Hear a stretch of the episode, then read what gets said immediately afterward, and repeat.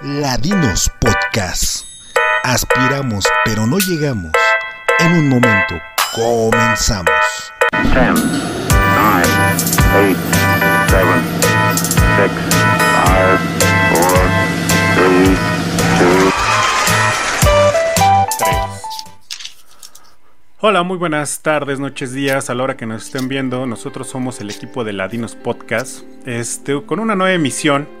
Eh, una emisión eh, que ahora eh, escuchamos a nuestra propia comunidad. fue una propuesta que fue desde Facebook. Pero bueno, este, ahorita vamos a ir desglosando de qué se trata. Bueno, sí, vamos a mencionarlo rápidamente. Son sobre las problemáticas que tienen las personas al dejar sus estudios y retomarlos a una edad más avanzada, ¿no? Este, bueno, con hoy, hoy estoy acompañado de mi compañera Samantha, por favor. Hola, buenas noches, buenos días, dependiendo de la hora que nos escuchen. Nuevamente es un gusto y como ya lo dijo mi compañero León, pues por ahí nos hicieron llegar y nos pidieron que habláramos de este tema que ya por ahí habíamos tocado cuando hablábamos sobre la educación y las dificultades en la universidad, pero ahora enfocadas a otras, a otras versiones. ¿no? Entonces por ahí, pues nuevamente gracias por seguirnos, recuerden seguirnos en todas las plataformas y para que lleguemos y, este, a más lugares y que también podamos seguir hablando de más temas. Muy bien, muchas gracias. Eh, ahora con nosotros nuestro compañero Luis. ¿Qué tal? Igual, buenas noches, buenos días a la hora que nos estén escuchando. Eh, sí, de hecho, me interesó mucho, ¿no? Esto por la participación de los, de, de los podcast escuchas que tenemos. Eh, y de hecho es un tema que se deja de lado, ¿no? Siempre se pone mucho énfasis en la parte de la educación, pero bueno, esta parte de lo que es la educación adulta, cuál es la- el tipo de problemáticas, ¿no? ¿Cuáles el, eh, las limitantes que tienen? Entonces es un tema que, bueno, da de mucho que hablar. Muy bien, este, bueno, vamos a empezar con nuestro carrusel de noticias, ya saben, el cual se llama eh, Lavando a mano.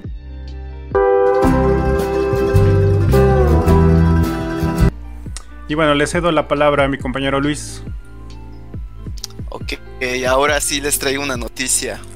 Eh, hoy, eh, específicamente el día de hoy, se oficializa que eh, Messi se va del Barça. Ahora sí, eh, se posteó directamente en lo que es la página del, del Barça. Y bueno, cito, ante esta situación, Leo Messi no continuará con la liga eh, española. Eh, las dos partes lamentan profundamente que finalmente no se pudo cumplir los deseos tanto del jugador como del club. Y bueno, las razones por las cuales Messi sale es por cuestiones económicas. No sé en verdad cuánto quiera ganar en general, pero él es el que tiene el, contrato eh, con mayor costo a nivel de todos los deportes. Estuve viendo más o menos cuánto gana Messi. Messi está ganando aproximadamente 106 millones de euros al año. Ah, no mames, ¿cuánto es eso?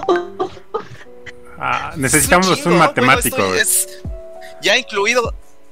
Ajá, es, es- bueno, ya incluido la parte de lo que es la eh, lo que le paga el, el club, pero aparte de lo que es publicidad y la parte de lo que es eh, publicaciones en redes sociales, o sea, todo eso viene ganando, ¿no? Entonces, aproximadamente son 71 mil, 70 millones que gana Messi como tal con el Barça.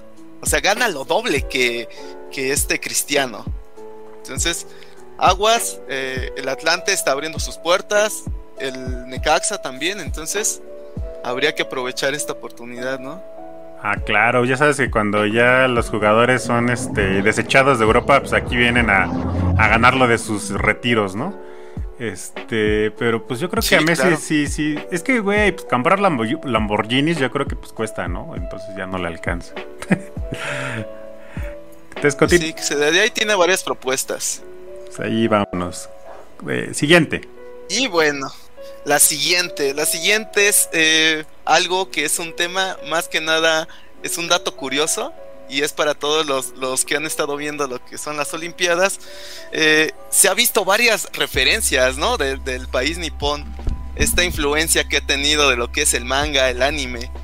Y eh, hemos estado viendo, yo específicamente que soy muy fan de, de One Piece y no me da pena decirlo, eh, se han ha hecho varios homenajes. De hecho, hay uno que es el, el atleta griego eh, que hizo eh, ciertas poses en las cuales eh, hace referencia a una, un power-up de, de, Luffy, ¿no? Y es el que se ganó la medalla de oro, ¿no? Entonces tenemos a algunos estadounidenses, tenemos algunos openings que se han hecho para hacer ciertas rutinas muy buenas, ¿no? Entonces, pues qué chido, ¿no? Que, que se vea esta parte de la, del, pues la cultura popular, ¿no? Del, del país influenciando a, a, diferentes, ¿no? Y que se inspiren. Oye, te voy a decir como el meme de Homero. Ay, qué aburrido, ¿no hay Dragon Ball Z? a, a, a, mí, a mí me causó, este, yo igual, lo tengo que decir abiertamente, a mí me gusta mucho eh, cosas de anime, de manga, de los videojuegos, ¿no? No llegar al punto de obsesionarme, ¿no? Pero me gusta mucho. Eh, a mí lo que me parece chistoso de estas noticias, porque por ahí también salió de, lo del Avatar Ang, ¿no? La chica esta que era la gimnasta y, y cosas así. Eh, a mí lo que más me preocupa es la homogeneización del entretenimiento.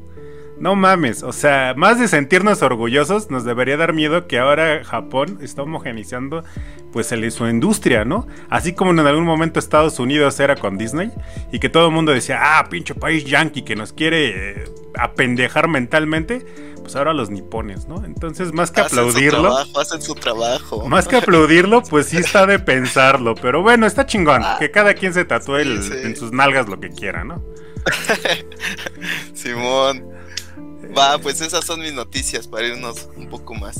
Muy bien, Sam. Déjale, pongo unos aplausos porque buscó noticias. Muy bien, bravo. Huevo, huevo. Ok, bueno, pues mis noticias.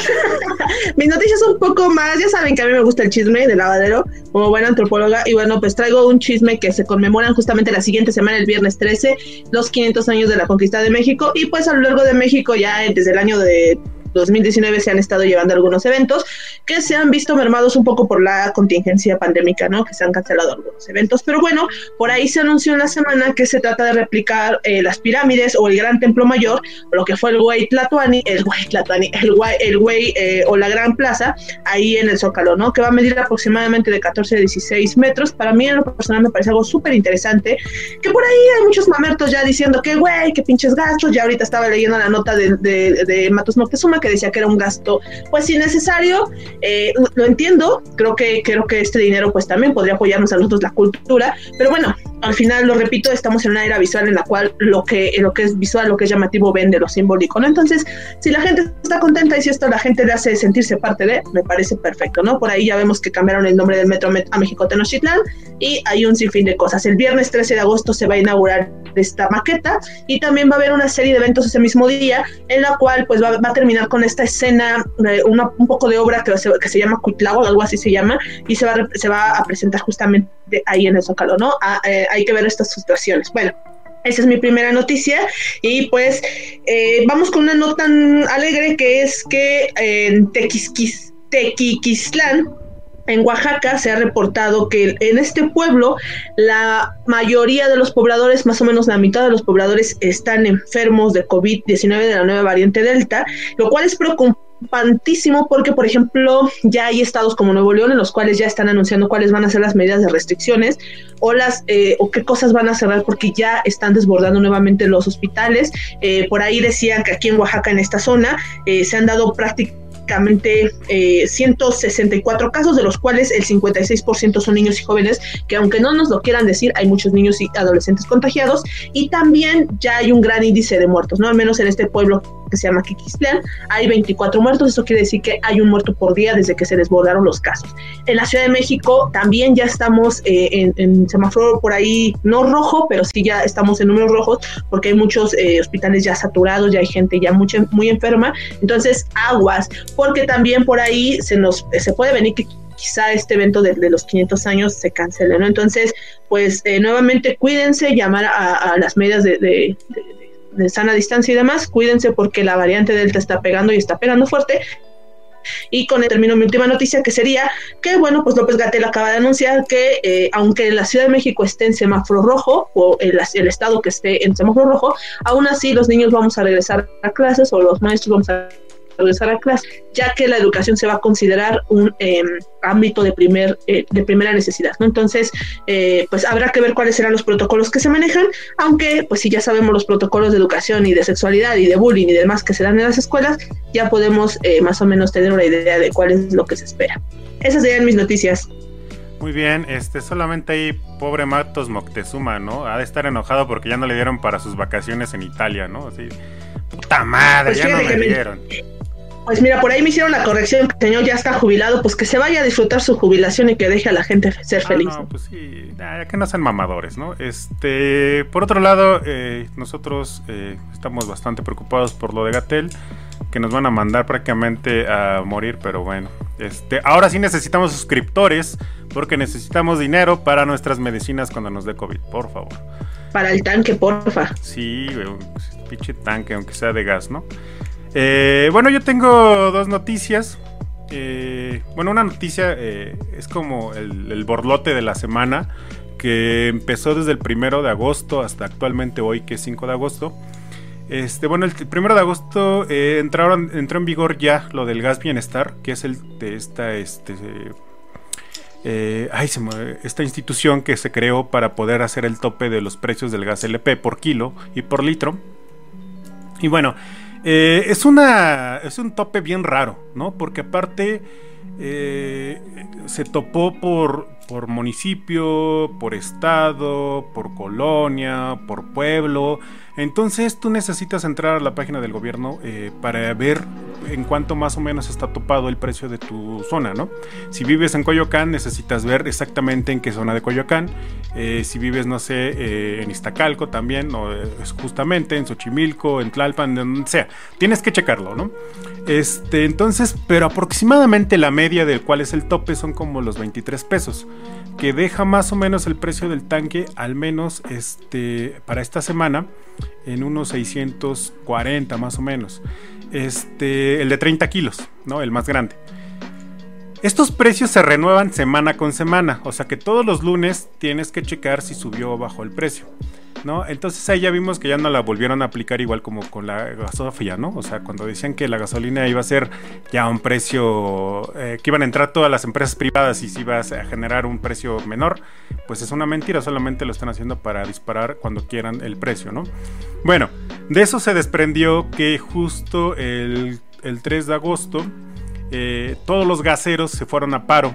Eh, Convocaron un paro nacional porque estaban muy molestos, que porque eh, ya les habían topado el precio del gas, que su puta madre, que ya no iban a ganar los pinches rateros lo que quisieran, porque esa es la verdad, pinches raterazos, ¿no? Después por ahí ya se descubrió que eh, se supone que eran seis familias en toda la República Mexicana. No, bueno, en la Ciudad de México más bien. eh, quienes hacían el, el precio de los gases, ¿no? Eh, y que estas familias eran normalmente comisionistas. ¿Qué son los comisionistas? Que estos güeyes iban a las empresas gaseras, compraban el gas, lo ponían en sus, eh, en sus almacenes y iban y lo revendían. O sea, eran revendedores. Pero eso destapó otra problemática, que estos revendedores comisionistas no tenían permisos. Entonces, eh, con esto del gas bienestar, también viene a quitar a los comisionistas y estaban bien emputados. Bueno, todo un desmadre. Hicieron todo un desmadre este, entre el 3 y el 4 de agosto. Y hoy, 5 de agosto, se supone que ya eh, levantaron el paro. Según iban a dialogar con las autoridades. La principal preocupación es que no quieren que quiten a los comisionistas. ¿No? No han llegado a un acuerdo conforme al tope de los precios. Eh, las, las, gaseras, digamos, principales eh, se han puesto como a favor del gobierno. Pues claro, pues no se van a poner eh, pendejos, ¿no?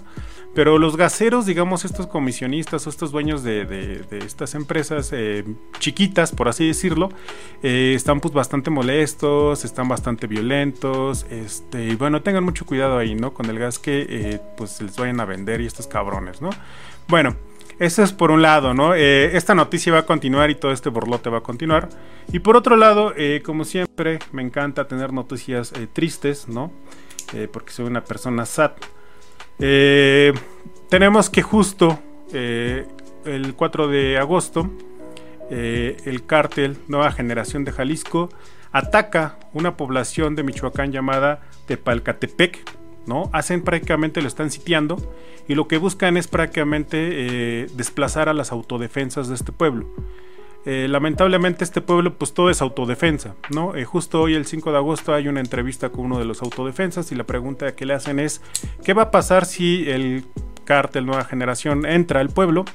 Pues él responde claramente que pues que van a dejar un pueblo fantasma, porque pues todos son autodefensas y lo que estos cabrones quieren apoderarse del pueblo porque es un, es un, es un pueblo, es un paso pues de, evidentemente de la droga, ¿no? Es un punto estratégico.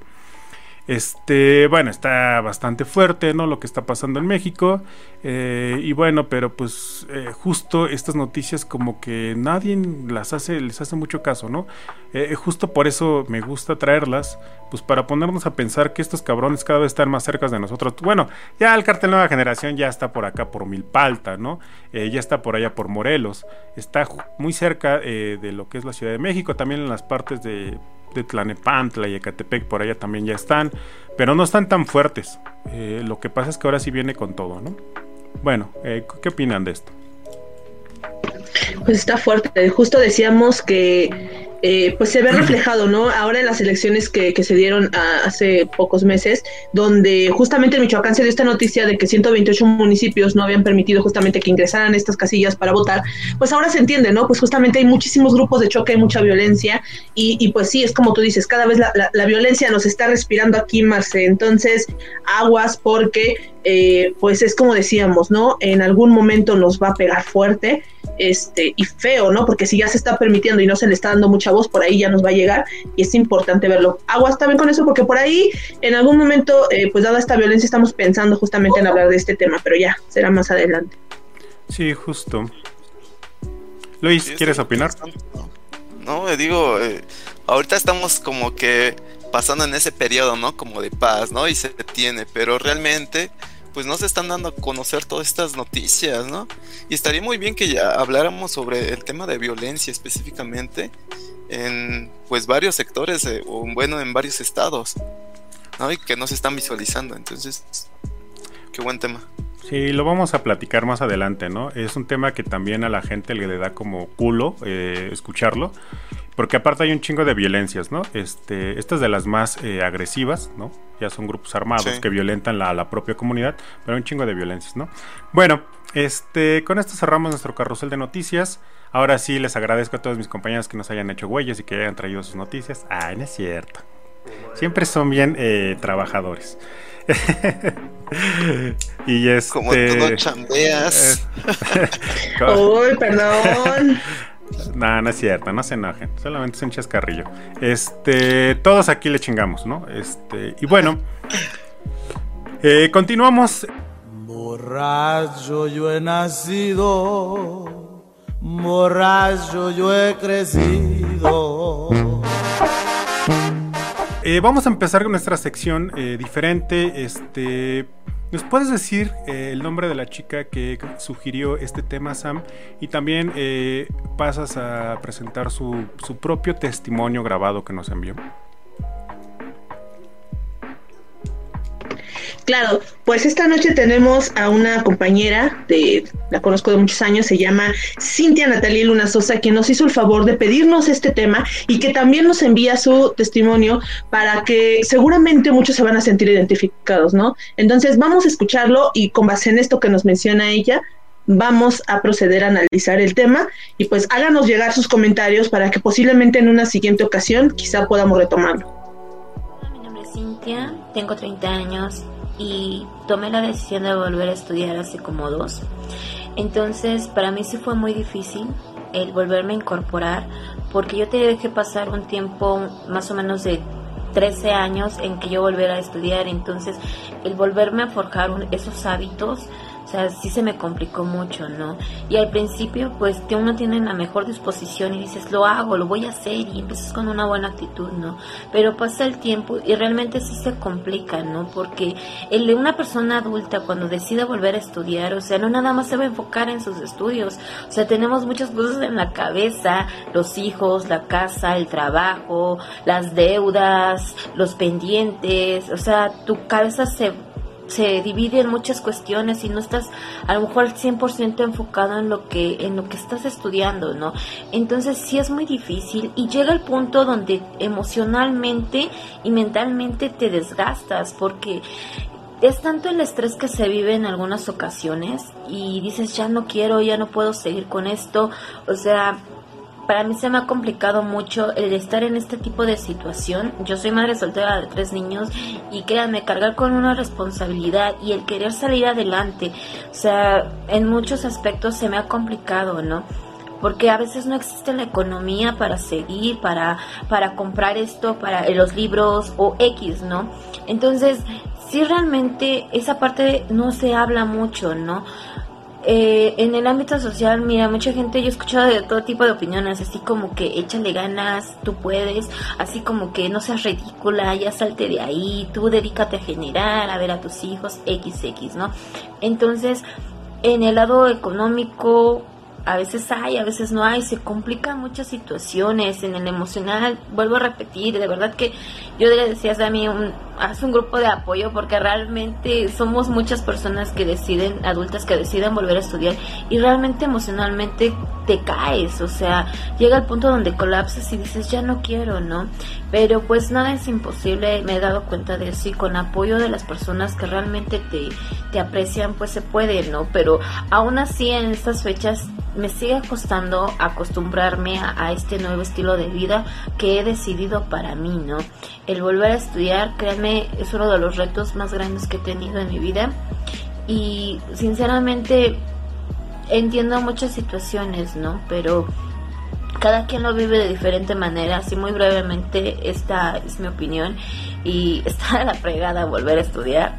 Realmente necesitas tener mucho valor, mucha convicción para para seguir, ¿no? Y no darte por vencido. Muy bien, este, bueno, el testimonio bastante fuerte, ¿no? Eh, nuestra compañera que eh, lamentablemente tiene muchas eh, dificultades al retomar sus estudios, dice que fueron 18 años, si no mal escuché, los que pasaron sin que ella estudiara, ¿no? y dice que hace dos años regresó al estudio y que ha sido muy difícil para ella, ¿no? Este, ¿Qué, qué opinas, Sam? ¿Cuáles son las dificultades que nos comenta? Bueno, pues es, es muy, muy yo creo que todo el mundo nos sentimos identificados cuando escuchamos que alguien más lo está viviendo, ¿no? Creo que eh, es bien difícil cuando eres estudiante y no ves más allá o no te pones en el zapato de los demás, pero bueno, en mi caso me gustaría contar mi, experiencia personal. Eh, yo me siento muy identificada en algunas cosas que ella menciona. Em, yo entré a la universidad, bueno, yo estudié la, la, preparatoria este, un año desfasada, también tuve por ahí un problema de, un familiar de salud, por lo cual siempre te va a cargar un estigma social, ¿no? El estigma de que ya eres un año, un año más grande, ¿no? Entonces, eh, pues era conflictuoso, eh, te vuelves rebeldón y demás.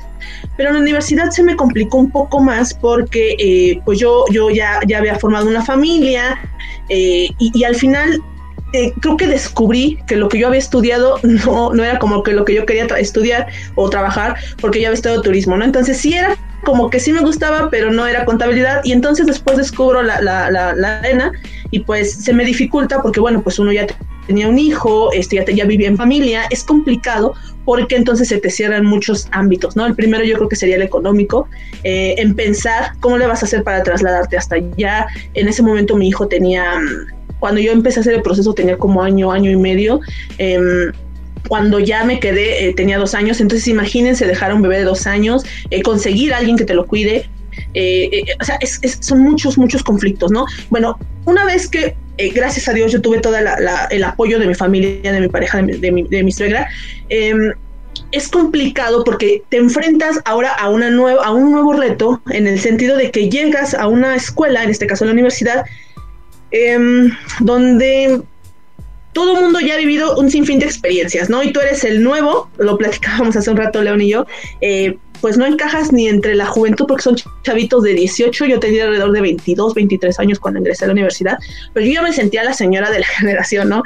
Em, no, no encajas, eh, aparte las cosas que ellos hacen son como, pues te parecen un poco infantiles de repente, eh, pero tampoco encajas con generaciones más arriba, no sé, es complicado. Y más cuando los empiezas a escuchar que te dicen, ay, güey, pues es que yo viajé a tal país, no, pues es que yo ya es mi segunda carrera y que yo hablo cuántos idiomas y tú pues apenas si sabes leer, ¿no? Y te costó un chingo llegar ahí y prácticamente llegaste pues de pinche panzazo, ¿no? Porque te mataste estudiando y porque también tenías que hacer de comer y porque también tenías que ver tu casa, ¿no? Entonces es bien complicado enfrentarte a ese drama social porque también, pues, eh, híjole, eh, la discriminación entre tus mismos compañeros, tus mismos profesores, ¿no? Yo, yo lo viví, tuve, tuvimos una compañera por ahí que, que, pues en algún momento sí, el primer día lo recuerdo, me hizo un comentario así como de, yo no sé para qué vienen estas mujeres con, con hijos o ya casadas a, a, la universidad, solo vienen a gastar el, el dinero del pueblo este, y no van a terminar, ¿no? Entonces, pues todo ese tipo de comentarios, todo este tipo de exclusiones, que uno se autoexcluye, pues la verdad es que te hacen sentir mal.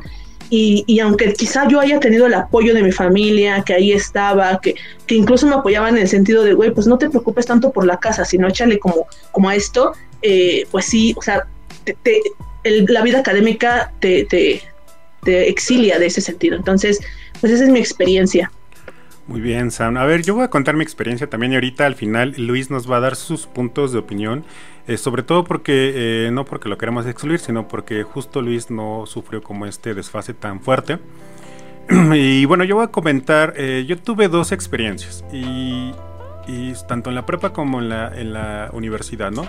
Y sí me gustaría como comentar como todo, ¿no? Es como mi catarsis ahorita, ¿no? Así es que es mi momento.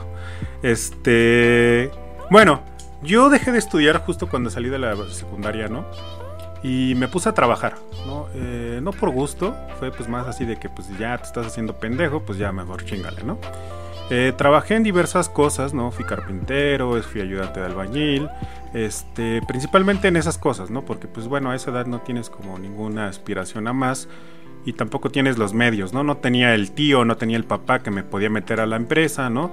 A hacer ahí el IBM y que me pagara los 15 mil pesos, ¿no? Nada más haciéndome pendejo, pues no, no los tenía. Entonces tenía que trabajarle. Este. Eh, en, y quiero recalcar esto del, del, trabajo, porque justo esto me reencamina a la educación, ¿no? Bueno, yo estoy muy contento, caigo en blandito, yo caigo en blandito eh, realmente, ¿no?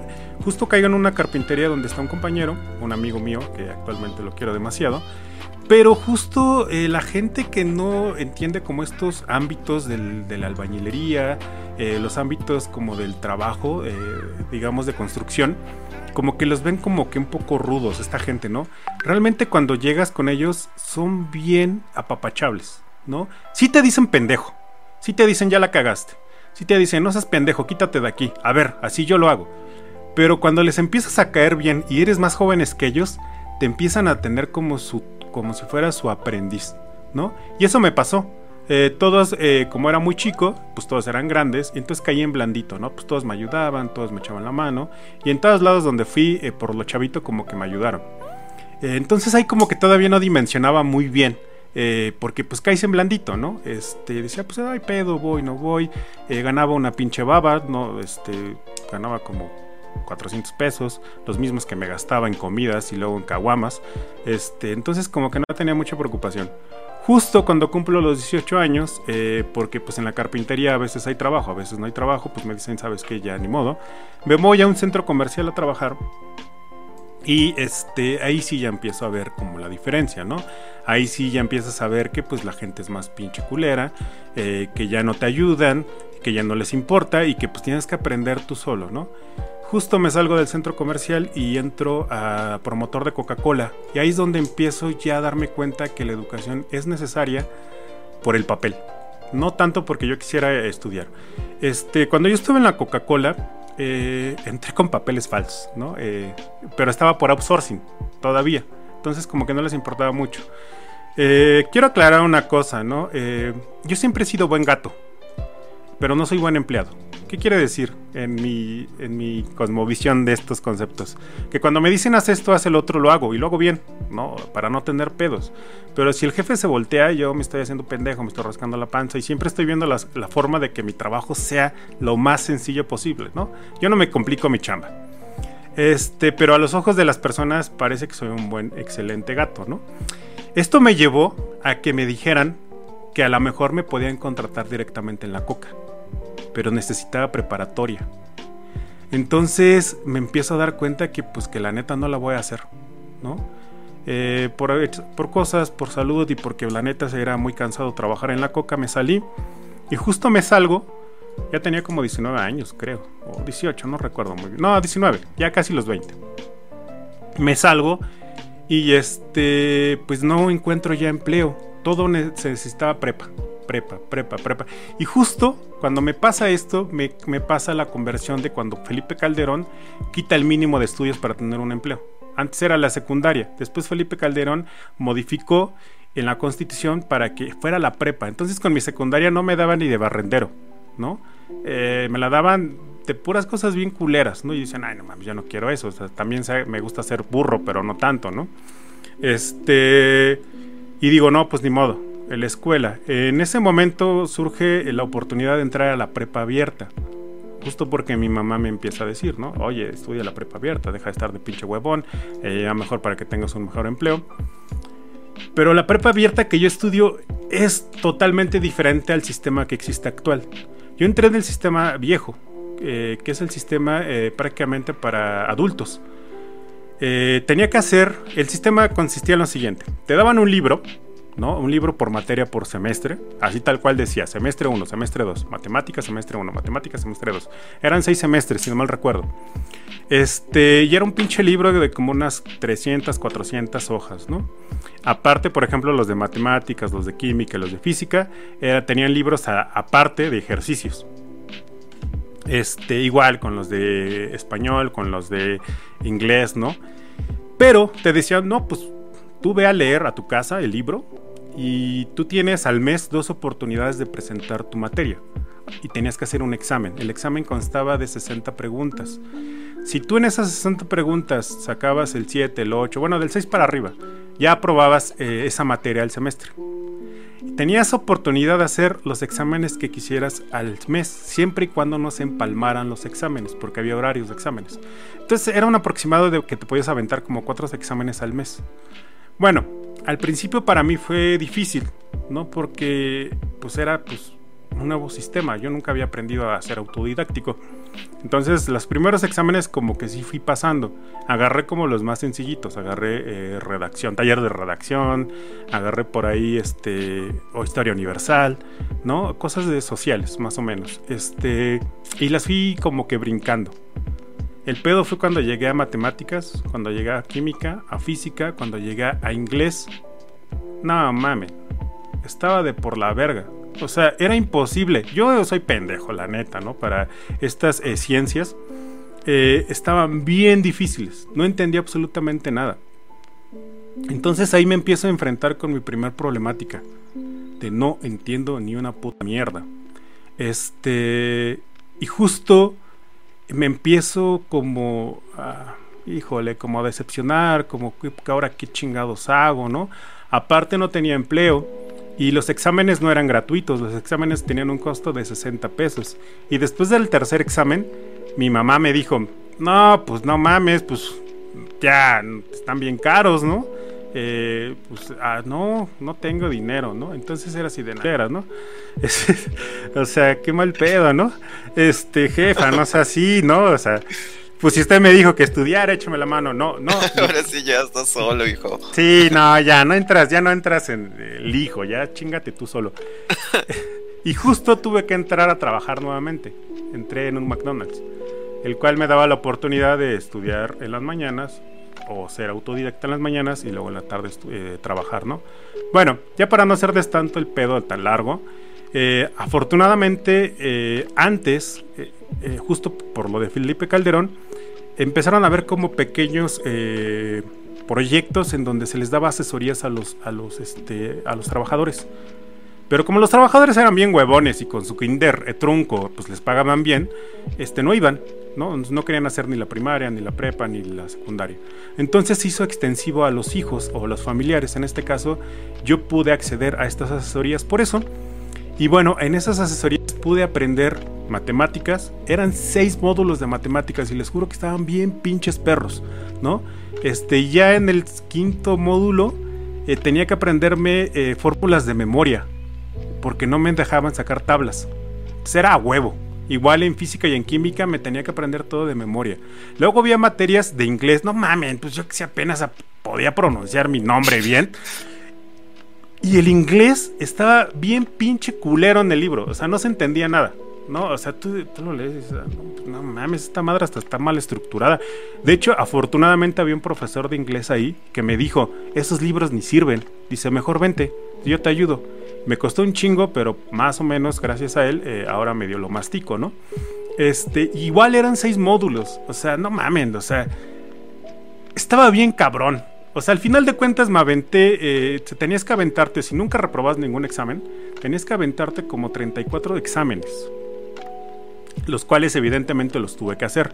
Pero hice más porque pues, pues, reprobé algunos, ¿no? Evidentemente.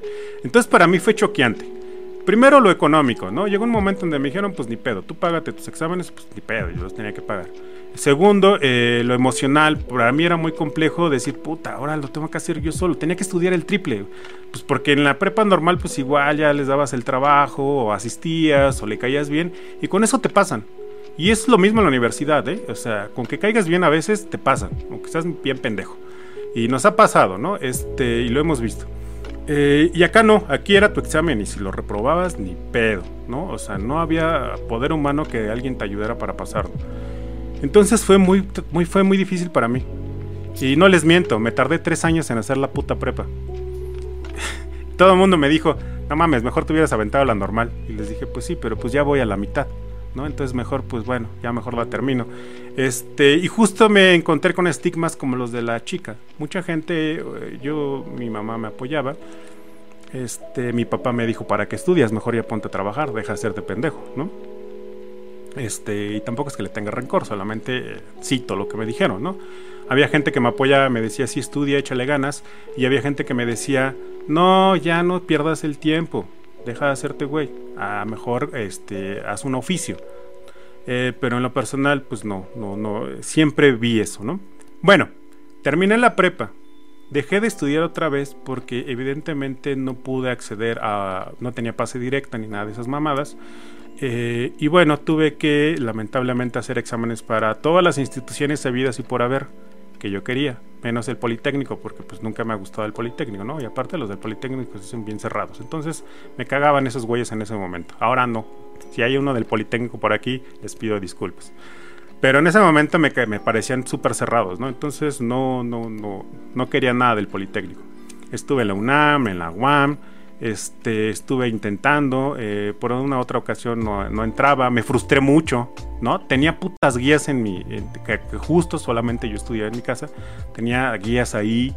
Eh, eh, justo cuando salgo de la prepa me corren del McDonald's donde estaba, porque pues ya, ¿no? Pues ya piché, güey, todo barbón ahí con niños de 16, no, ah, ya, no mames. Este, ya hasta te ves mal, culero, ¿no?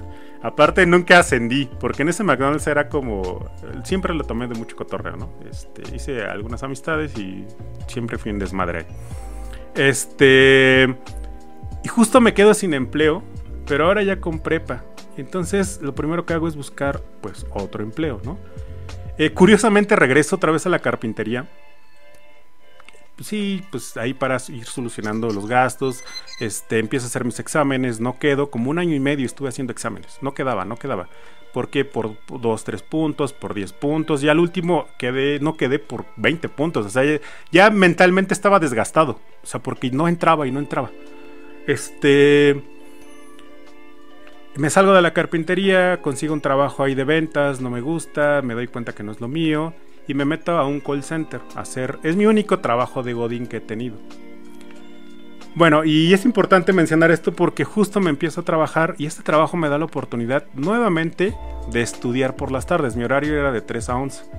Entonces, en el call center era un call center interno, no era esos de, de, Movistar ni de Telcel, no. Era un call center de una distribuidora de medicamentos, entonces solamente atendía a sus propios clientes.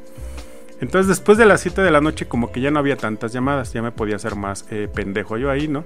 Este, y empecé a estudiar, justo conocí a la ENA y empecé a conocer el proceso de admisión y ya sabes, los que conocen de la ENA pues empieza en enero y te dan prácticamente medio año para estudiar. Conseguí la guía y todas las tardes me ponía a estudiar, mi guía, yo solito. No entendía a veces muchas cosas, porque justo aquí em, enfrento otra cosa conceptos que nunca habían sido tangibles para mí. ¿No? Entonces era súper difícil, a veces no entendía, a veces no eh, sí entendía. Ninguno de mis compañeros o amigos que tenía en ese momento sabían muy bien sobre la antropología, ¿no? El internet no era como tan vasto como la actualidad, ¿no? O sea, no había todas las respuestas ahí. Entonces, bueno, Este, hago mi examen y a la primera entro a la ENA, ¿no? Yo muy emocionado, la chingada. Este, y empiezan ahora sí los conflictos, ahora sí más fuertes. Porque a, pesar de que la prepa tenía conflictos sobre todo económicos, muchas de las personas que iban ahí eran de mi edad, ¿no? No es, pues todos estábamos más o menos grandes, ¿no? Este, pero en la, en la, en la universidad no. De entrada empiezo a tener choques generacionales, ¿no? Yo estaba en medio. Tenía o gente muy chica o gente muy grande. Y con los chicos, como Sam ya dijo, no me entendía muy bien. Porque para lo que ellos era súper guau. no mames, el profesor dijo esto. Yo así de, güey, tranquilo. Pues, o sea, pues, ya había tenido tantos trabajos, ya había visto como cosas fuera. Dice, pues no, o sea, no es tan tangible, no, no, no me la vende. Este, pero tampoco me sentía a gusto con los güeyes más grandes que también ya eran un poco más críticos, porque eran como, pues no, no, o sea, no me sentía a gusto y estaban más viejos, eh, sus ideas a lo mejor un poco más cerradas, no sé, ¿no? Entonces no, no concordaba. Para mí ese fue el primer choque. Eh, luego, pues evidentemente el tiempo. Estaba trabajando todavía, ¿no? Y en la ENA, eh, para los que no saben, te dejan un chingo de lecturas que leer. Entonces de repente ya se me acumulaban un chingo de lecturas. eh, luego llegaba y ya no entendía qué chingados porque luego no leía. Porque pues había veces que no había trabajo, pero había veces que sí había un chingo de trabajo. Y para el mal de mis males, y vuelvo a repetir, como siempre he sido buen gato, un chingo de gente del call center me, llamaba y me buscaba solamente a mí para resolverles sus problemas. Este, y luego sí, se me, sí me saturaba de trabajo. Entonces, este, bueno, llegó un punto en donde eh, decidí, este, bueno, pues dije, no, ni modo, pues ya este, estoy aquí estudiando. Eh, pues sí tengo lana para, pues igual, las copias, para, pues igual, este, poder pagar ciertas, eh, el pasaje, cosas ahí, comida, ¿no? Pero me sentía incómodo, ¿no? Sobre todo con las generaciones, no encajaba. Y no encajé por mucho tiempo. Eh, No encajé, de hecho, hasta que conocí a gente como Luis, a gente como Samantha, a otros compañeros. No encajé por mucho tiempo, en serio, se los juro. Y eso empieza a hacer un estigma sobre ti, porque te empiezan a segregar. Los propios compañeros te segregan, ¿no? Ese güey es un mamón, ese güey no sé qué, ese güey no sabe, ese güey está bien pendejo, ¿no? Porque aparte como era muy callado y nunca respondía a las pendejadas de mis amigos, eh, pues decían, "Eh, ese güey está bien pendejo, ni sabe, ¿no? Yo así de, no, lo que pasa es que, pues bueno, yo ya lo viví y no me parece tan extraordinario, ¿no? Este, justo eh, ya cuando se acaba el primer semestre, me dicen en el call center que me van a subir de puesto y que quieren que sea el jefe de call center. Vuelvo a repetir, soy mal empleado, pero soy buen gato. Por eso me querían como jefe, ¿no? Pero me dice este güey, pero necesito que entres eh, en un horario completo, de 7 a 5. Y les digo, no, pues no puedo, pues yo estoy estudiando. No, pues así tal cual me dijo, pues salte. Y yo, "Ay, no, pues salte tú, chinga tu madre, ¿no? Este. Y decidí dejar el empleo por quedarme en la ENA. Y ahora empiezan los otros conflictos. Ya no tengo dinero, ¿no? Y en nuestra carrera específicamente hay prácticas de campo, hay mucho desmadre, hay este, muchas copias. Y justo, eh, a lo mejor ahora Samantha y Luis me entenderán, a lo mejor yo no iba tanto a prácticas de campo porque no tenía dinero. Justo yo no me quedaba muchas veces a cotorrear porque no me alcanzaba el dinero. Y se los juro, a veces te llevaba solamente el pasaje de ida, pero ya no tenía para el de regreso y me tenía que regresar caminando. A veces no tenía para comer. Entonces fue muy difícil. ¿Y por qué? Porque justo como me pasó en la prepa, como ya no era niño de casa, ya no me daba nada, ¿no? O sea, yo tenía que ver cómo escarbar para tener mis propias cosas. Comida, pasajes, copias, este... Y se los juro, no me daban a veces nada. A veces cuando mi mamá se portaba buena onda me daba 20 varos, ¿no? Toma, hijo. Eh, y, los chiquiteas para la semana, ¿eh? No te los gastes. Así de, ay, no mames, pues nada más me alcanza para el pasaje de hoy, ¿no? Este, pero pues nunca decía nada, ¿no? Entonces me enfrento ahora a lo económico. Ahora no solamente tengo rechazo social, no tengo conflictos eh, de choques generacionales y ahora sí no tengo problemas económicos, ¿no? Eh, problemas de alimentación, problemas de conseguir pues evidentemente mi material. ¿Por qué? Porque no tenía cómo hacerlo. Y fue un desmadre, porque llegó un punto en donde dije, ay, ya voy a dejar la universidad mejor, me dejo de hacer pendejo. Y eso fue como en tercer semestre. Y dije, mejor ya me voy a meter a, a trabajar. Dije, además, pues ya vi que pues más o menos me va bien con la prepa, ¿no? este, fue muy difícil. Llegó un punto en donde ya, se los juro, me iba a salir. Eh, por ahí, este, cuando empecé a trabajar de Godín, pues me iba más o menos bien. Conseguí muchas pendejadas que compré y justo empecé a ver un hueco económico en, las, eh, en internet, eh, sobre todo en Mercado Libre y segunda mano. Empecé a vender todo lo que tenía. Compraba y revendía. Compraba y revendía. Y eso más o menos me ayudó a salir a flote. ¿No? Porque de repente de no tener nada, pues de repente pues ya había vendido una cosa ya tenía tres mil varos con los que me ayudaba, ¿no? Uno o dos meses. Este... Y justo al final de la universidad, eh, un compañero, el cual lamentablemente ya no le hablo, me apoyó, eh, el cual me dijo, pues vente, este, vamos a hacer ventas, pues tú ya sabes el negocio, tú ya sabes cómo moverte. Justo él vendía por internet, pues me daba un, pago. Y gracias a él, eh, y que me dio esta chamba, pues ya acabé la universidad. ¿No? Porque ya tenía algo de varo.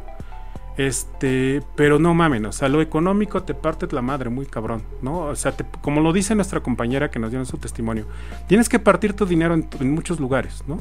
Tienes que partir en tu alimentación, tienes que partirlo en tu, evidentemente, materiales de educativos, tienes que partirlo pues para tu transporte, tienes que partirlo para tu propia recreatividad, o sea, para tus propios gustos, ¿no? Para que la caguama, si quieres invitar a una chica, pues invitarla, se los juro, yo por eso no invitaba a nadie, ¿no? no tenía ni para llevar a nadie a ningún lado, ¿no? O sea, este, y eso también es triste porque te empiezas a sentir mal. Este, y bueno, eh, por ahí gente que me ayudó también, me, me, echaba la mano y bueno, pues ya de alguna otra forma salí adelante, ¿no?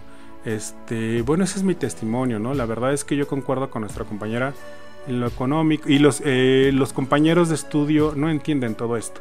Ellos se les hace muy fácil porque van, se gastan lo de su pinche beca, ¿no? Los 800, 500 baros que les dan se los gastan en peda, pero pues llegan a su casa y hay comida, llegan a su casa y les dan para el pasaje, llegan a su casa y tienen luz, tienen internet, o sea, no tienen ninguna preocupación en ese sentido, ¿no? Y uno pues no, si no tienes varo, pues a veces ni comes, ¿no? Entonces, la neta es que sí es vinculero porque, eh, sobre todo en ciencias sociales, que son remamadores diciendo que la empatía y que ponte en el lugar del otro, justo entre los compañeros no te pones en el lugar del otro. Bueno, eso es mi anécdota. Luis, ¿qué nos puedes eh, tú decir desde, desde la otra cara, no? Pues sí, no sé, yo igual no tuve tanto tiempo sin estudiar, pero sí, o sea, creo que la mayoría de, chicos que actualmente se encuentran en la prepa y están por estudiar la licenciatura, pues tienen esta dificultad, ¿no? De ingresar a, las universidades y realmente si no tienes el varo, pues no entras, te tienes que esperar hasta el otro año y así sucesivamente, ¿no? Y por muchas veces le echas un chingo de ganas estudiando, te pones todas las tardes, pero bueno, ya sabes que eh, si no estás estudiando, pues ponte a trabajar, ¿no? Entonces es, sí, eh, comparto esta parte de la cuestión económica, pero viendo como tal las experiencias de cada uno de ustedes, de otros compañeros que he tenido, pues veo muchas desventajas, sí, pero también hay muchas ventajas. Esto principalmente, eh, bueno, a comparación de los chicos que entran y, no pierden nada de tiempo, es eh, principalmente porque eh, pues cuentan con el apoyo de sus papás, ¿no? Otra de las diferencias que, ustedes ya lo comentaron es la parte de, del tiempo, el rol que tú juegas ya como persona. Eh, afortunadamente tú, León, pues no tenías, no tenías hijos. Pero me imagino a todas estas personas y sobre todo las, las chicas, ¿no? que ya cuentan con hijos, tienen que dejar eh, a sus hijos para la escuela, tienen que dejar el tiempo para hacer la comida, tienen que tener tiempo para invertirla a estudiar, tienen tiempo, tienen que dedicar tiempo a, a la cuestión de trabajar, ¿no? O sea, tienes un chingo, tienes que repartir todas estas actividades en tu día que realmente pocas personas lo, lo, lo pueden hacer, ¿no? Eso es, es algo muy complicado. Pero parte de las ventajas que sí noto es que principalmente las personas que ya eh, deciden continuar a estudiar es porque ya tienen una mentalidad más enfocada, ya saben lo que, lo que buscan. No es como que, bueno, deja de eh, buscar cuál es mi vocación, ¿no? O, ah, esto se oye chido, pero híjole, mejor me voy a cambiar a otra porque pues no, esto no va eh, lo que yo pensaba, ¿no? Y tengo muchos amigos que ya van como cambiando de tres licenciaturas y pues qué chido, si pueden, adelante, ¿no? Pero no todas las personas tienen ese, ese enfoque, ¿no? Entonces creo que esa es una de las ventajas, ¿no? La, ¿Cuál es la motivación? ¿Por qué tú estás buscando estudiar? Una de ellas es, bueno, eh, como tú lo mencionabas, ¿no? Pues yo ya, ya, ya tuve la experiencia de trabajar en un, en un trabajo que no me latió, que la neta pues no voy a aspirar a mucho y es como que, híjole, dejar toda mi, vida en esto, pues realmente no, ¿no? Entonces es como, pues, me la juego, ¿no? Voy a ver si eh, el estudiar me ayuda a alcanzar otro pues puesto que igual quizá me, me pueda generar mayor ingreso. Eh, y claro, creo que otras de las de, de las ventajas es que, bueno, sí, ya, ya estás más enfocado, ¿no? Un, niño de secundaria, prepa todavía tenemos que, pues, no le dedica mucho tiempo, que eh, se distrae por muchas cosas, ¿no? Pero la otra parte es eh, las limitantes, ¿no?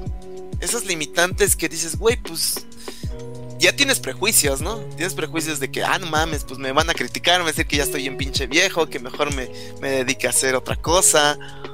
Otra es de que, pues, uno mismo, ¿no? Se, se sabotea, ¿no? Decir, ay, güey, pues, no mames, ya estoy grande, ¿no? Ese pinche eh, refrán o este dicho, ¿no? Que se dice que, que el loro viejo ya no puede hablar o no, o no aprende a hablar, ¿no? Eh, uno pues se crea todos estos, bueno, tiene estos prejuicios y realmente eh, como tienes tu tiempo muy limitado, dices, güey, tengo que invertir tres años, cuatro años y realmente pues es algo que pues sí es muy, muy difícil, ¿no? Terminar, culminar y tener todas las actividades está, está muy cabrón, ¿no? Entonces, pues yo como tal no tengo esa experiencia tan, tan cabrona como algunos de, ustedes. Eh, afortunadamente, pues sí tuve la oportunidad de ingresar antes, pero sí lo he visto en pues con otros compañeros, ¿no? Pero otro de los de los limitantes o mitos que se crean, ¿no? Porque uno ya como se crea esos prejuicios y piensa que ya no va a aprender, ¿no? Pero realmente no es así. Hay muchos estudios eh, científicos que, que avalan que, bueno, que no necesariamente que tú a una edad adulta pues aprendas menos, ¿no? Simplemente es el los diferentes eh, roles que tú juegas que te limitan a que tú puedas eh, obtener un mayor aprendizaje o retenerlo, ¿no? Entonces influyen muchas cosas. Entonces esa sería parte creo que de, de los de lo que yo detecté en, en muchos de los casos que, conozco. Pues sí, me gustaría decir algo de lo que, de lo que mencionaba Luis. Em, cuando dices, bueno, yo conozco mucha banda que, que pues ha cambiado de carreras, ¿no? Porque pues su familia le ha permitido esta opción y, demás. Em, pues, y que nosotros no podemos, pues no, güey, pues es que es nuestra última oportunidad, ¿no? Al final es, ¿la haces o no la haces, ¿no? Entonces, eh, si no funciona, pues ya lo dijo León, ¿no? O sea, hubo un momento en el que estábamos a punto, o, en algún momento estuvimos en, algún punto, ¿no? De, de, abandonar esto por ahí, pues hubo alguien que nos ayudó, no sé, ¿no? Pero es importante entender que se sigue este, estigmatizando el punto de que, a ver, quizá las mujeres, los, o sea, sí, yo entiendo, las mujeres que tenemos hijos sufrimos un poco más quizá porque no sabemos dónde dejarlo y demás, pero también, por ejemplo, oyendo el caso de León, también hay otros, o sea, son problemáticas, ¿no? Em, uno trata de partirse en cuanto al dinero dejar en, varios ámbitos, pero también el tiempo, y el tiempo es lo que más cuesta dividirlo, porque, por ejemplo, o sea, yo me acuerdo que de, de mi casa a la ENA me hacía, no sé, como cuatro horas en ese tiempo porque estaban arreglando la Zaragoza, y recuerdo que, híjole, o sea, era el tiempo que yo aprovechaba para poder leer, porque en casa no podía leer, ¿no? Entonces, eh, es, tienes que ir adaptando rutinas, em, y, aparte llegas y te sientes mal a la universidad porque dices, ay, güey, o sea, este güey sabe un chingo, ¿no? Y todavía hasta se te humillan diciendo, es que yo sí soy, yo sí sé, y que no sé qué. O sea, güey, pues sabes porque tienes todo el pinche día, de, o sea, tiempo del mundo, tú no tienes que estarte preocupando, este, si, o sea, si qué vas a comer, o sea, porque en tu casa hay comida, eh, no sé, o sea, eso es un mundo de cosas diferentes, ¿no? Y seguramente ustedes me, lo, me lo pueden repetir.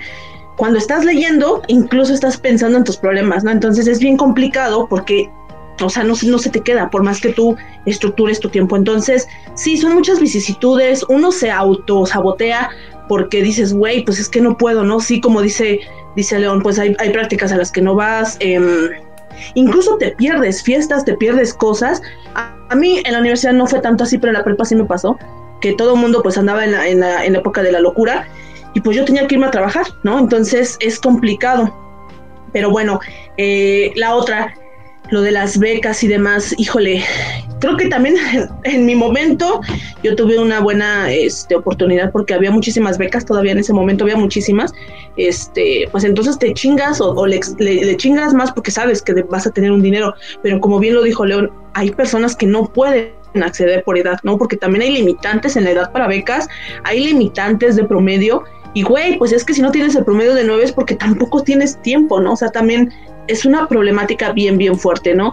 Eh, y hay gente que, bueno, a menos en la prepa a mí me daba mucho coraje porque yo, yo no tenía beca y me daba mucho, mucho coraje como mis amigos de 6, 7 tenían becas, la famosa prepa sí, y se iban a tomar y pues yo tenía que trabajar, ¿no? Entonces, eh, ese tipo de situaciones. Y lo otro, pues sí, el abismo que te encuentras en la universidad, al menos que son nuestros casos que podemos contar en cuanto a lo académico, ¿no? Porque pues sí, o sea, hay gente que tiene todo el tiempo del mundo, que es este capital cultural que siempre mencionamos, tiene todo el tiempo del mundo para estudiar, todo el tiempo del mundo para, pues para hacer lo que quiera, eh, irse a museos y demás, porque incluso había momentos en que eran en museo las clases, ¿no?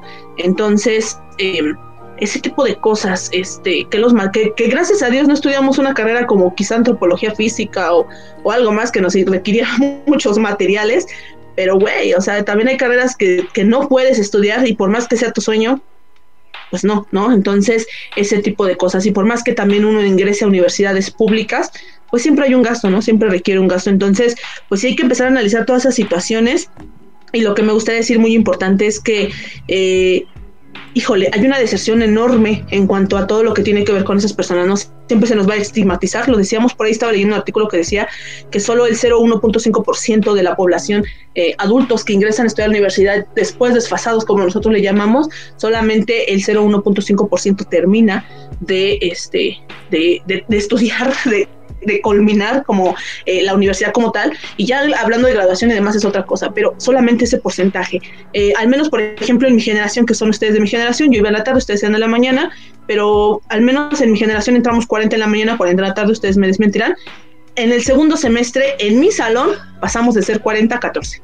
¿no? Al segundo semestre. Entonces, a ese grado, hay muchísimos factores, hay quien nada más entró a ver qué, cómo estaba el coto, hay quien pues obviamente no pudo con estos gastos, hubo de todo, ¿no? Entonces, eh, pues la bandita se va quedando en el camino y pues tienes que buscarle, como ya lo dijo Leo, ¿no? Buscas la manera de vender, de hacer y demás, pero bueno, al final como me gustaría sí ser muy clara, Prado, creo que eh, pues es tu última oportunidad, ¿no? Entonces, si no te la juegas, si no lo logras, ya no hay otra, ¿no? Al final es como deja de hacerte pendejo porque pues nada más estás perdiendo el tiempo. Entonces creo que una, creo que sí una de las grandes ventajas que dice Prado es que eh, pues somos muy aferrados, ¿no? Los que creo que ya nos metemos porque o terminamos o terminamos y ves cómo le haces, ¿no? Entonces al final creo que somos los que, no me gusta decirlo, pero pues creo que los que más hacemos porque nos aferramos. Creo que esa es como una ventaja que nos da la vida. Sí, justo como decía mi compañera Sam, este, creo que no, una de las ventajas, pues sí es como esto de, de que pues sí, bueno, tanto Sam como Luis que tenemos como en claro, como eh, que sí queremos acabar, pero no se crean tanto, ¿no? O sea, porque también, insisto, en lo psicológico te pega mucho, ¿no? El no poder tener o acceder a otras cosas que, los, que, tú ves que tus compañeros pueden, pues sí te pegan lo psicológico y justo por eso dices, ay, mejor ya me voy a salir, ¿no? Entonces, eh, al final es más aferración, porque justo como dice Samantha, es tu última oportunidad. Hay un chingo de güeyes mamadores ya en la universidad que te dicen, no, ya voy por tercera carrera y voy por mi maestría. Pues sí, güey, pues está chido, qué chingón, te lo aplaudo pero pues a uno que está jodido, pues le es la única. Y si no, es la, si no lo haces, ya te chingaste, ¿no? Entonces. Los datos duros. Eh, justo como ya lo estaba haciendo mi compañera. Bueno, en México hay dos eh, panoramas muy eh, diferentes, ¿no? Porque hay mucha deserción. De hecho, la deserción empieza desde la secundaria. Este, uno es el ambiente urbano y el otro es el rural. Eh, y muchos de los factores, por ejemplo, del ambiente urbano, del por qué la gente se sale de la escuela, eh, desde la secundaria, la prepa o ya en la universidad, pues son los ámbitos de violencia, ¿no? En todos los sentidos, porque son violentados en casa, porque pertenecen a un sector que violenta, ¿no? A veces son parte de la misma violencia o generadores de violencia, pues porque a lo mejor eh, fueron, eh, son asaltados, los robaron y pues ahora mejor se tienen que dedicar a, trabajar para poder ser, eh, sustituir esos, ese, eso que le robaron.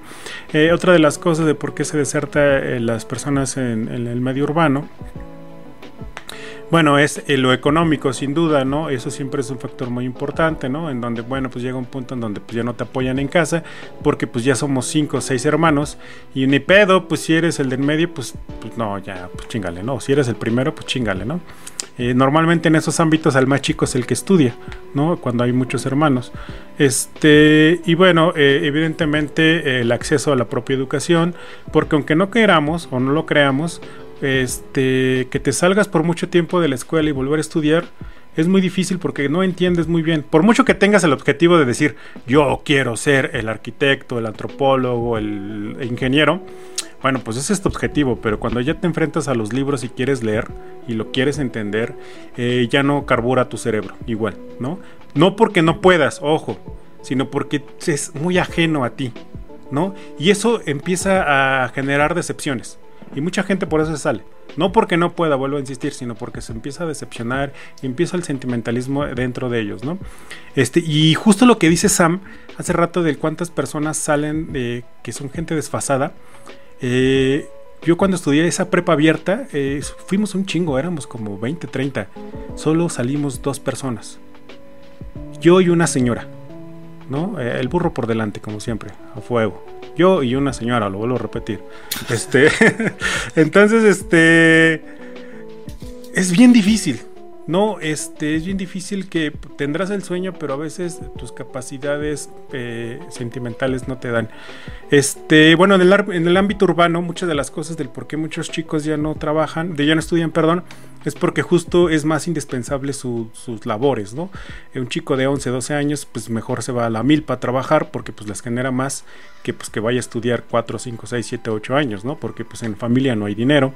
Eh, muchas veces estos niños ya son migrantes, ¿no? Se van desde los estados como Oaxaca, Guerrero, Veracruz, este, Hidalgo, se van directamente ya a los Estados Unidos, ¿no? Eh, y ese es su sueño. Más que estudiar, su sueño es ese.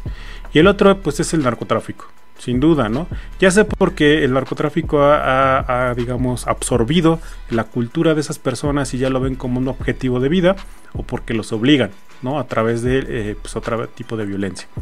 Este, Luis, ¿qué más quisieras agregar?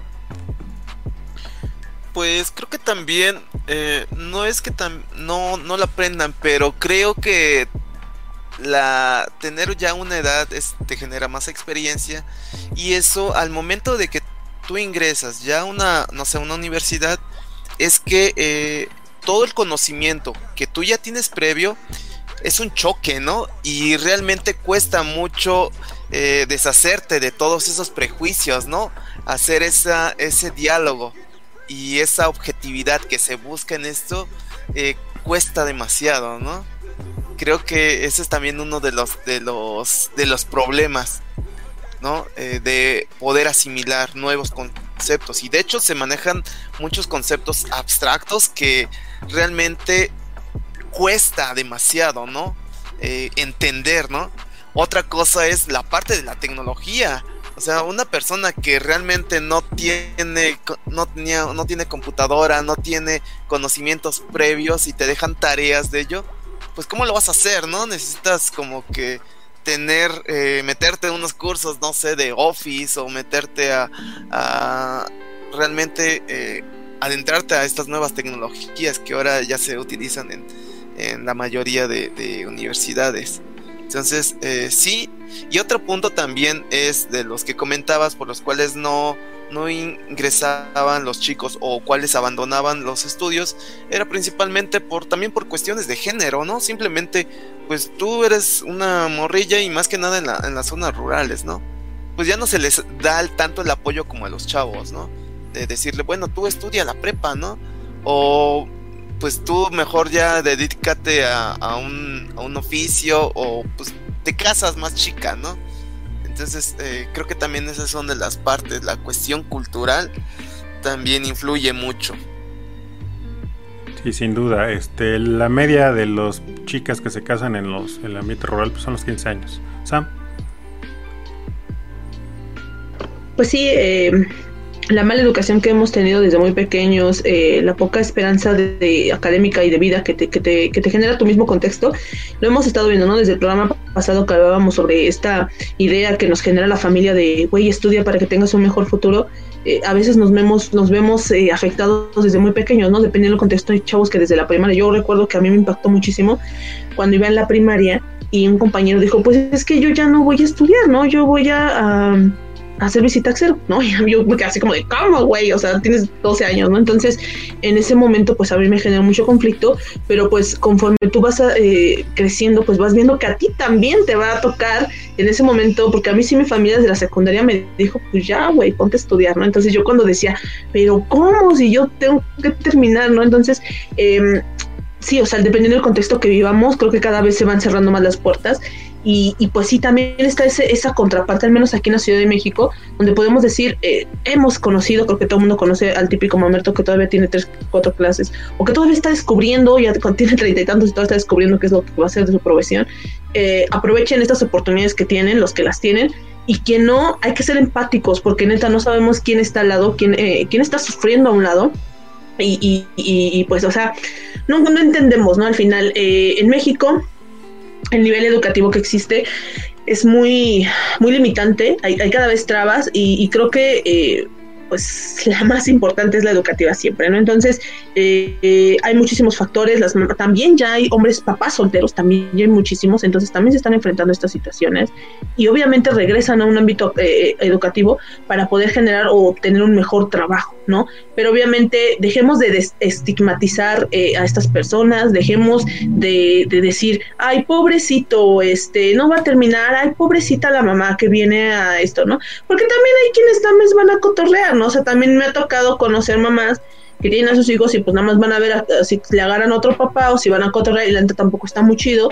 Eh, lo, al final creo que lo que buscan es salirse de esa rutina, ¿no? Entonces, eh, hay de todo, en la Villa del Señor dicen, hay muchos factores, pero creo que esto se va a poner peor, se va a poner todavía más feo, porque justamente lo hemos estado platicando en algún momento los que somos maestros, eh, en nuestros mismos alumnos, ¿no? Muchísimos niños por ahí ya, ya se fueron. Este, muchos eh, mensajes, eh, incluso era de, pues no, mejor me pongo a trabajar, en mi familia murió mi papá, tuve que agarrar yo las riendas. Entonces, creo que ese es un problema que se nos viene fuerte en estos, en estos días y que se van a ver reflejados si es que en agosto regresamos a clases. Ahí realmente vamos a ver cuál es el nivel de deserción escolar. Y ya no va a ser en la universidad, va a ser desde la primaria. Entonces, ahí hay que empezar a poner atención en ese sentido porque la deserción, el retraso y el desfase académico va a ser muchísimo más amplio porque hay banda que dejó de estudiar literalmente desde que empezó la pandemia. Entonces, este, hay que ser más empáticos con estas situaciones. Sí, eh, ya a modo de cierre yo también eh, apuntar lo que dice Sam eh, y que las, eh, las medidas de lugar de ser empático eh, creo que son medidas muy pendejas, ¿no? O sea, cuando eres docente del que, bueno, pues es que no vino, pásalo, pues tampoco solucionas la, la, problemática, ¿no? El pasarlos no. Y también entiendo que hay mucha gente que se fue porque, como dice Sam, se les murió sus papás, se les murió su mamá y quedaron solos, ¿no? Y son muchos casos que hemos eh, escuchado, al menos nosotros como eh, que estamos ahí por la docencia. Pero justo eh, el que tú los pases o el que tú les digas, sí, no hay problema, acrecenta esta problemática. ¿Por qué? Porque tienes adultos que no están bien preparados, tienes adultos que no tienen las capacidades y que esto va a acarrear una cuestión económica muy difícil porque ya no tienes mano de obra eh, especializada, sino una mano de obra eh, apendejada más bien, ¿no? Este, toda mal, ¿no? Que, que, porque pues ya pagó su curso de la VM, ya cree que sabe, pero pues no sabe nada, ¿no? Entonces, este, hay que tener mucho cuidado y ya como cierre de mi parte, pues sí, hay que ser más empáticos conforme a nuestros compañeros que son adultos, dejar de decir esa pendejada de, ay, pues a qué vienes, ¿no? Ya estás viejito, ¿no?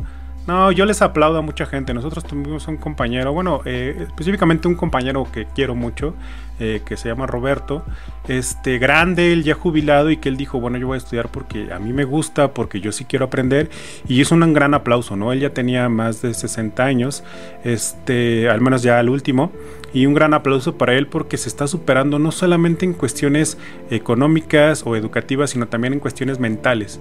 El salirse de tu estructura cerrada, de creer que cosas muy sonsas, ¿no?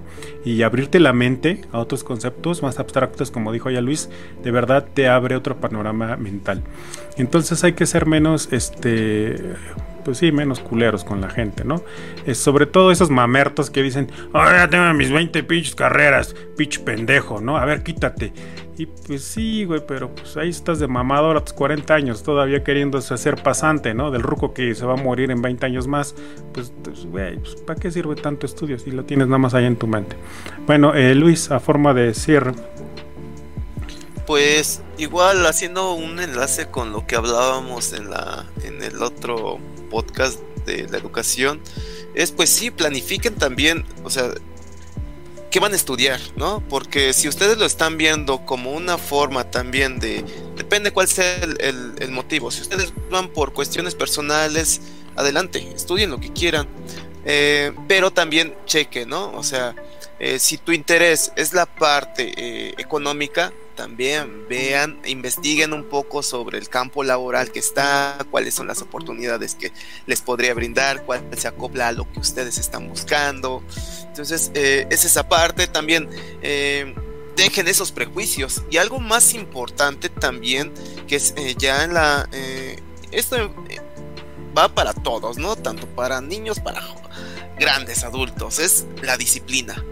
Porque realmente si uno no es disciplinado, o sea, también por mucho que dices, bueno, voy a asistir a mis clases, pero si, si solamente eh, le dedico eh, una hora para estudiar y las otras dos horas para ver series y hacer otras cosas, que pues sí hay que cambiar los hábitos, porque sí es, es, pues sí es putiza, ¿no? Ya eh, dedicar y generar un proyecto y que tú realmente aprendas pues sí hay que cambiar esos hábitos y la disciplina, ¿no? Entonces es muy, difícil, pero bueno, si, si te interesa, pues puedes ir cambiándolo poco a poco, ¿no?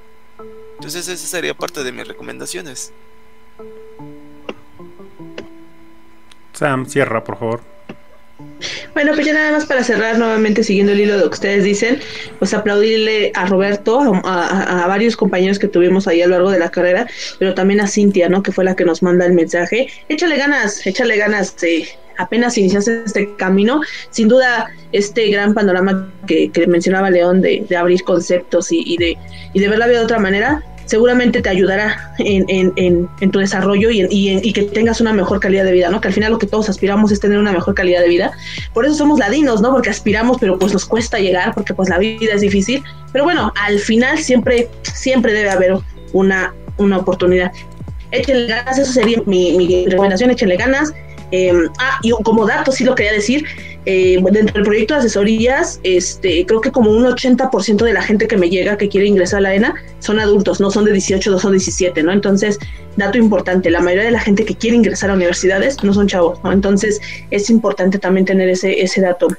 Eh, no dejen, no dejen, no dejen sus oportunidades, aprovechen, así les llegue una muy corta, agárrenla y no la desaprovechen. Y lo que decía Prado, muy importante, cambien sus paradigmas eh, hasta un concepto, ¿no? Porque yo lo entiendo, cambiar, cambiar la forma de ver la vida es lo difícil, pero échenle ganas, eh, no se desanimen, eh, generen grupos, por ahí hay muchos grupos también, no pensemos que somos los únicos. Y si por favor ustedes son jóvenes y están en estos, tienen compañeros así, por favor no sean mamones con ellos, no sean egoístas, tampoco sean a lo mejor empáticos, pero que la neta no los chinguen, ¿no? Porque ya tienen muchos problemas encima, entonces, pues eso, nada más pues decirles y recordarles que eh, seguimos al, servicio de la comunidad, síganos mandando sus comentarios, sus, propuestas y aquí las seguiremos trabajando, ¿no? Entonces, ah, no les había presumido, tengo mi control de iCarly, entonces aquí vamos a estar haciendo la bulla, las risas y demás, entonces hoy fue una, una sesión un poco triste porque pues a todos, todos hacemos catarsis,